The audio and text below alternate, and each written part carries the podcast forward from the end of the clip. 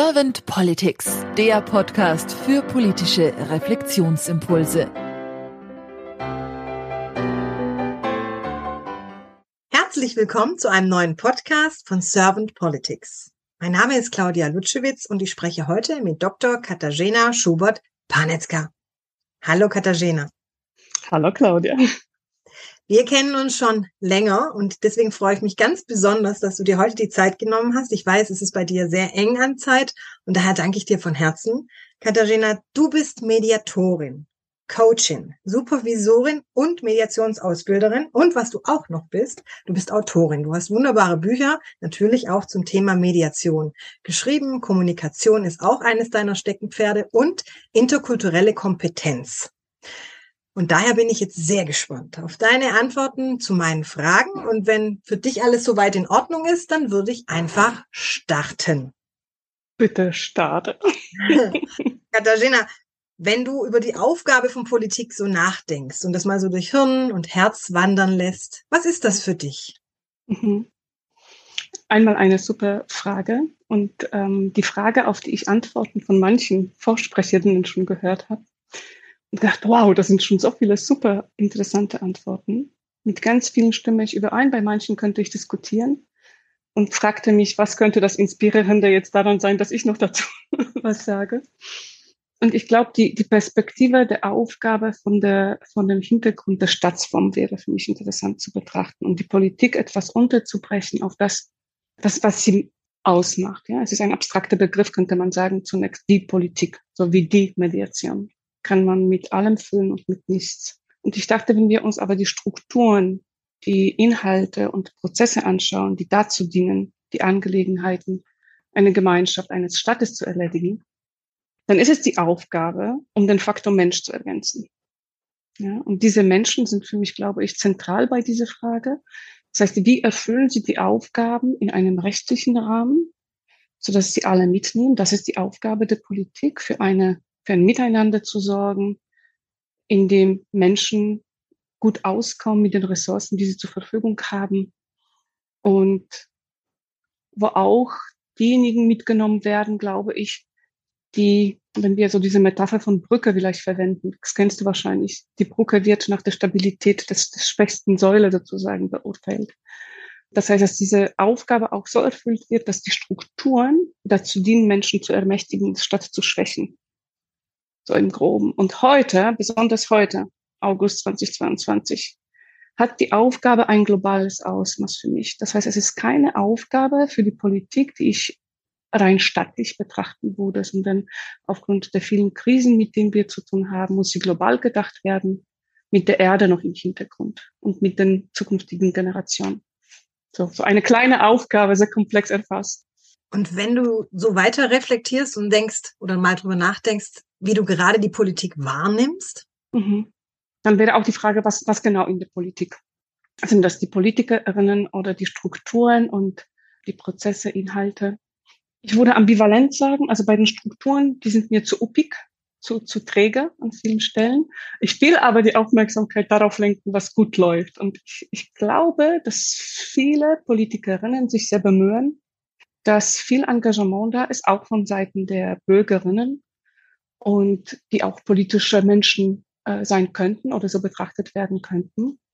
Und die andere Seite der Ambivalenz wäre verunsichert, reaktiv stand, statt verantwortlich im Sinne von Response, also das äh, Beantworten auf die äh, Anforderungen, die da sind.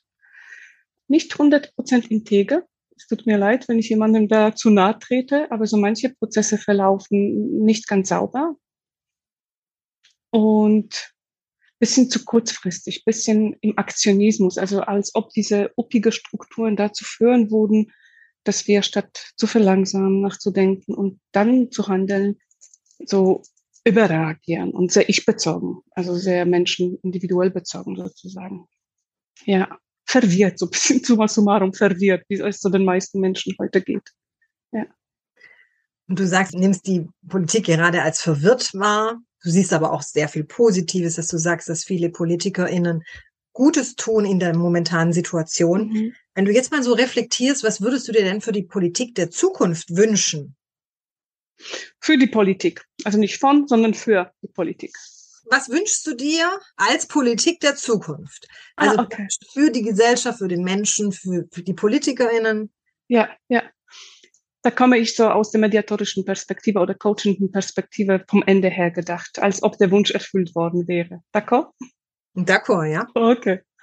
Das heißt, es wäre ein Zustand, eine, eine Momentanaufnahme, in der Menschen auf Augenhöhe mit Bürgerinnen umgehen, einschließend statt ausschließend, Diversität beachtend, wahrhaftig. Das ist dann eine Politik, die durchdacht Entscheidungen trifft, die mit unseren Ressourcen klug umgeht, mit den Steuergeldern, mit Prozessen, die sich selbst mitbringt, also selbst als Menschen, weil am Ende des, des Tages sind wir, glaube ich, in jeweiligen Prozessen, ob das jetzt die Politik, die wirtschaftliche oder akademische Bezüge sind, als Menschen miteinander. Und da wünsche ich mir die Politikerinnen, die verantwortlich und verletzlich, aber jetzt nicht im Sinne von sehr verletzlich, sondern mitagierend dabei sind, verantwortlich und verletzlich vielleicht insofern, als wir zugeben können, wo wir Denkfehler gemacht haben oder andere Fehler machen. Und anstatt wegzuschauen, die Fähigkeit haben, nach vorne zu gucken und weiter miteinander zu agieren. Genau.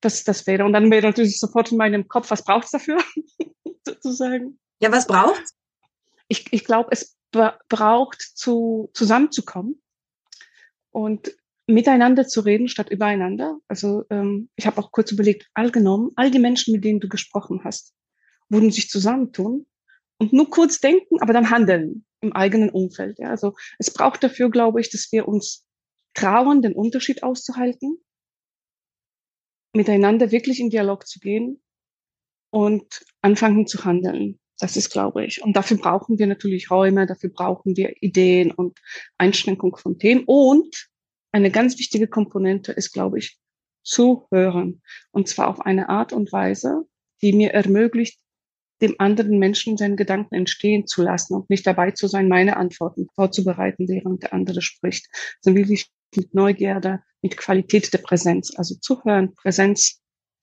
Unterschiede aushalten, braucht es dafür. Und da sind wir bei Selbstreflexivität sehr stark. Also bei uns selber. Und deshalb habe ich auch den Menschen so einbezogen, weil ich glaube, dass wir als Menschen in die Politik und die jeweilige Arbeitsfelder auch reingehen und manchmal aber diesen Menschsein vergessen. Es gibt so interessante Studien dazu, dass Menschen für bestimmte Werte einstehen, aber wenn sie in einer bestimmten Gruppe sind, die Zugehörigkeit mehr zählt und sie dann diese Werte nicht mehr berücksichtigen können in ihrem Alltag. Also da diese Integrität, Präsenz zuhören. So typisch mediative und coachende Wünsche, oder? Nö, finde ich jetzt gar nicht, weil ich finde sehr nachvollziehbar, wie du jetzt auch von Peer Group Pressure gesprochen hast. Das ist tatsächlich ja. so unsere eigene Blase, wo wir drin sind. Da können wir manchmal vielleicht unsere Werte auch nur schwer leben, ja. weil wir es nicht ertragen können, wenn wir ausgegrenzt werden, wenn wir nicht mehr in unsere Peer Group passen, wenn wir nicht mehr in unserer Blase dazugehörig sind. Und das ist, wenn ich, wenn ich vielleicht noch dazu fügen kann, das ist, glaube ich, auch der Ort, an dem wir etliche Lösungen finden könnten, weil viele der Probleme, mit denen wir konfrontiert sind, so scheint es mir aus meiner Perspektive mit den Unternehmen, Universitäten und manchmal Politikerinnen, folgen der mangelnden Zugehörigkeit oder dem, dem Blick, ich werde nicht gesehen. Und deshalb auch dieser Wunsch nach Augenhöhe und nach diesem echten Sehen. Viele Menschen bemühen sich so wahnsinnig. Und wir haben immer wieder das Phänomen, die Führungskräfte, die haben den Eindruck, sie bemühen sich sehr, die Mitarbeiterinnen sehen das nicht. Und die Politikerinnen bemühen sich auch und wir Bürger, hm, wir sehen es nicht so, oder Bürgerinnen oder Eltern. Ja? Ich bin überzeugt, alles zu geben. Das Kind sagt, nö. Und in dieser Hinsicht diese, diese Öffnung zu ermöglichen, die Grenzen zu öffnen, zu sagen, okay, was braucht's dann? Was gelingt und was braucht's noch? Das ist, glaube ich, um diese Kluft zu überwinden. Anstattdessen habe ich den Eindruck, dass wir da sehr schnell wegschauen und sehr schnell in diesen Aktionismus gehen. Und dafür langsam, also wieder mediativ, uns genauer anschauen. Es tut weh. Es ist kein angenehmer Ort für keinen Menschen. Und deshalb noch der letzte Punkt, was ich äh, der Politik der Zukunft wünschen würde, das wäre ein, das wäre eine Politik, eine Struktur und Menschen, die sich trauen, sich Unterstützung zu holen. Und das nicht bedeutet, ich bin irgendwie etwas unfähig. Es bedeutet, ich bin klug genug, um mir Unterstützung zu holen, wo meine Kompetenz nicht ausreicht. Also auch diesen Mut, sich ja. nicht als schwach zu fühlen, sondern zu sagen, nein, ich habe andere Potenziale, ich habe andere Kräfte und das ist eben jetzt gerade ein Punkt, wo ich jetzt Unterstützung brauche, weil. Ganz genau. Und das, und das erfordert wiederum Paradigmenwechsel, weil wir, so wie in der Arbeitswelt, haben wir diesen Übergang von Fachkräften und Führungskräften zum Führungskraft ist nur Führungskraft. Und für viele, die früher nur, äh, nur in Anführungszeichen Fachkräfte waren, ist es als ob, oder für uns, mich als Juristin war es am Anfang als Mediatorin zu arbeiten, als ob nur Mediatorin, nur Coaching, als ob es nicht genügend wäre. Und da mussten wir selbst wertschätzend mit uns sein, zu gucken, okay, zu Menschen zu führen, ist eine ziemlich, ziemlich schwierige Aufgabe, wenn ich mich darauf fokussiere und das, was du sagst, Claudia wenn ich mich auf meine Stärken fokussiere als Politikerin, dann kann ich viel mehr bewirken, als wenn ich meine Schwächen weiter poliere, sozusagen. Und auch die Kraft des Innehaltens, das habe ich vorher ja. rausgehört, ist es dann auch einfach mal Stille ertragen zu können.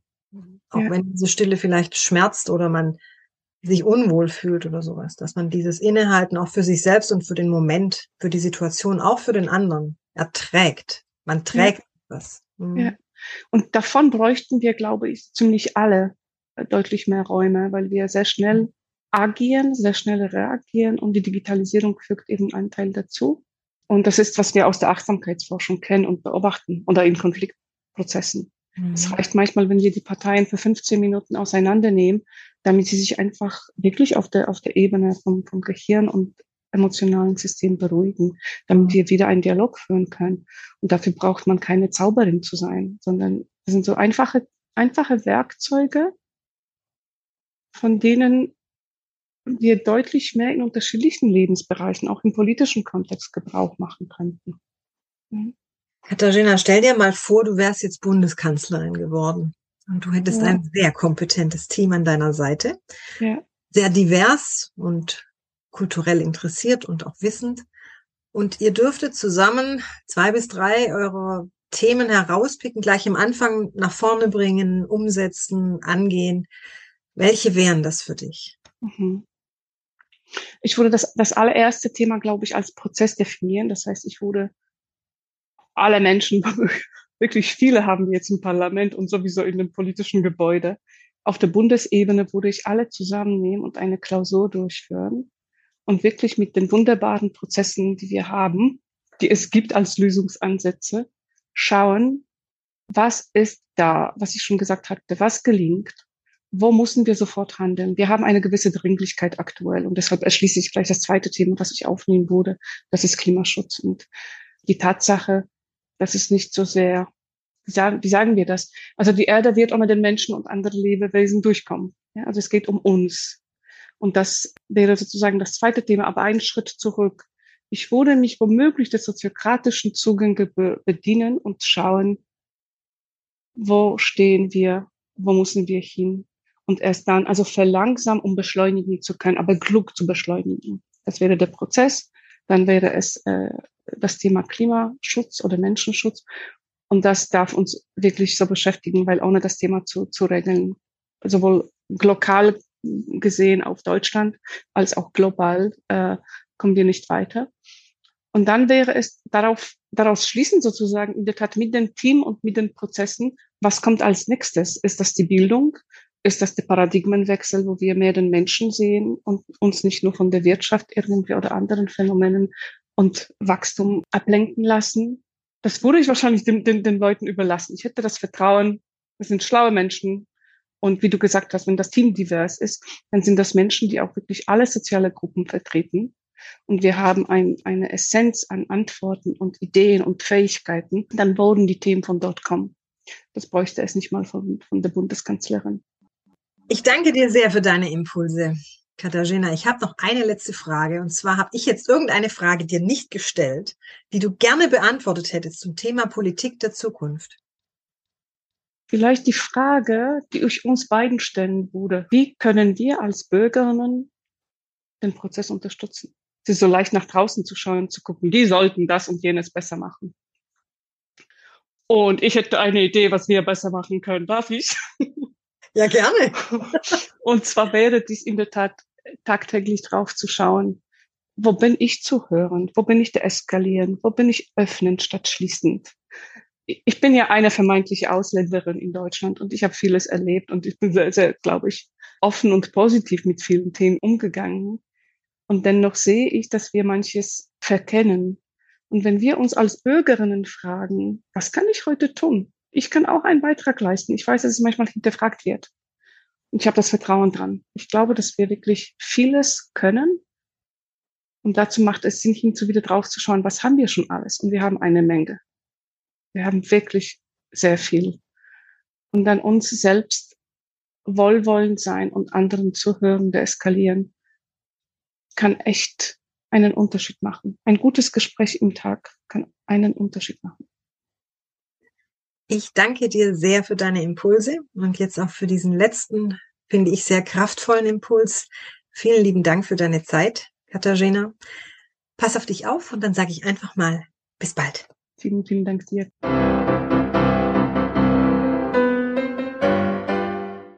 Servant Politics gibt's auf Spotify, Apple Podcasts und überall, wo es Podcasts gibt.